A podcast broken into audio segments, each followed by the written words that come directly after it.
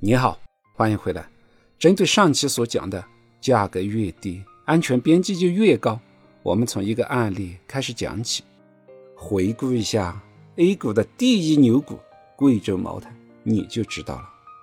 虽然都说在低价的时候买入，但是股票真正跌到底的时候，一般投资者都是不敢持有的。我们把时间拉回到一二年的夏天，茅台就像一只蓄势待涨的超级大白马。二十倍多点的市盈率，一季报利润增速百分之五十七，半年报增速有百分之四十二，ROE 又稳定在三十以上，一切看来都很美好。于是，无数的价值投资者信心满满的跑步入场。不过，迎来的不是预想中的股价上涨，而是 A 股的再次教育。一二年夏天之后。受消费禁令和塑化剂事件的影响，白酒市场直接入冬，市场对白酒行业的预期也降到了冰点。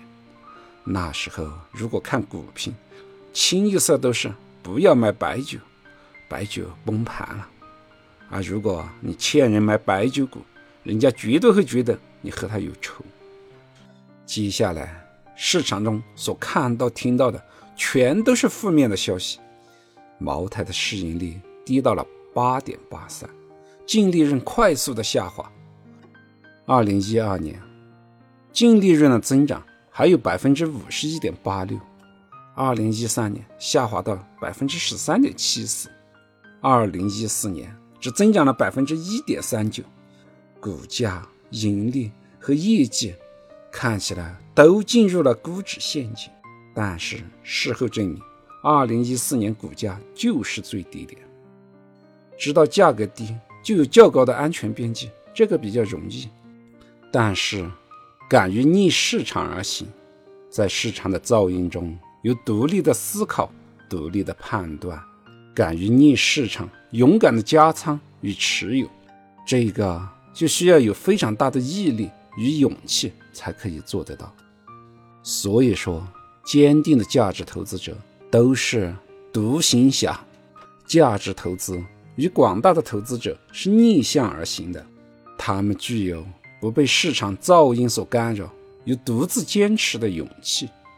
就如当下的中概股，不管你懂不懂财务数据，不论你会不会做企业的价值评估，你都可以直观的判断，中概股现在价格确实很低了。但问题是，中概股还在不断的调整。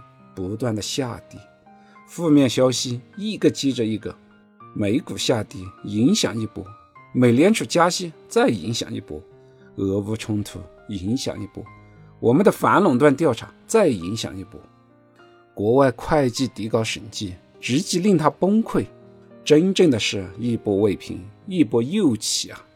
把持仓者折腾的都不相信中概股还有什么投资价值。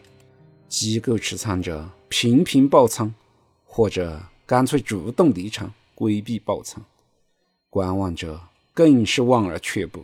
虽然投资者都知道价格已经很低了，但是普遍的思维都在怀疑中概股是不是要崩盘了？他的投资思维是不是已经变了？目前市场风险较大，不敢涉足。按照低价格对应高安全边际的原则。中概股目前的安全边际已经很高了，所以格雷厄姆对于安全边际的第一条原则：较低的价格拥有较高的安全边际。面对中概股的滴滴不休，你敢去实践吗？以上所有观点仅供参考，投资有风险，入市需谨慎。欢迎点击订阅按钮，及时获得节目的更新。感谢您的聆听，顺思财宝，下期再见。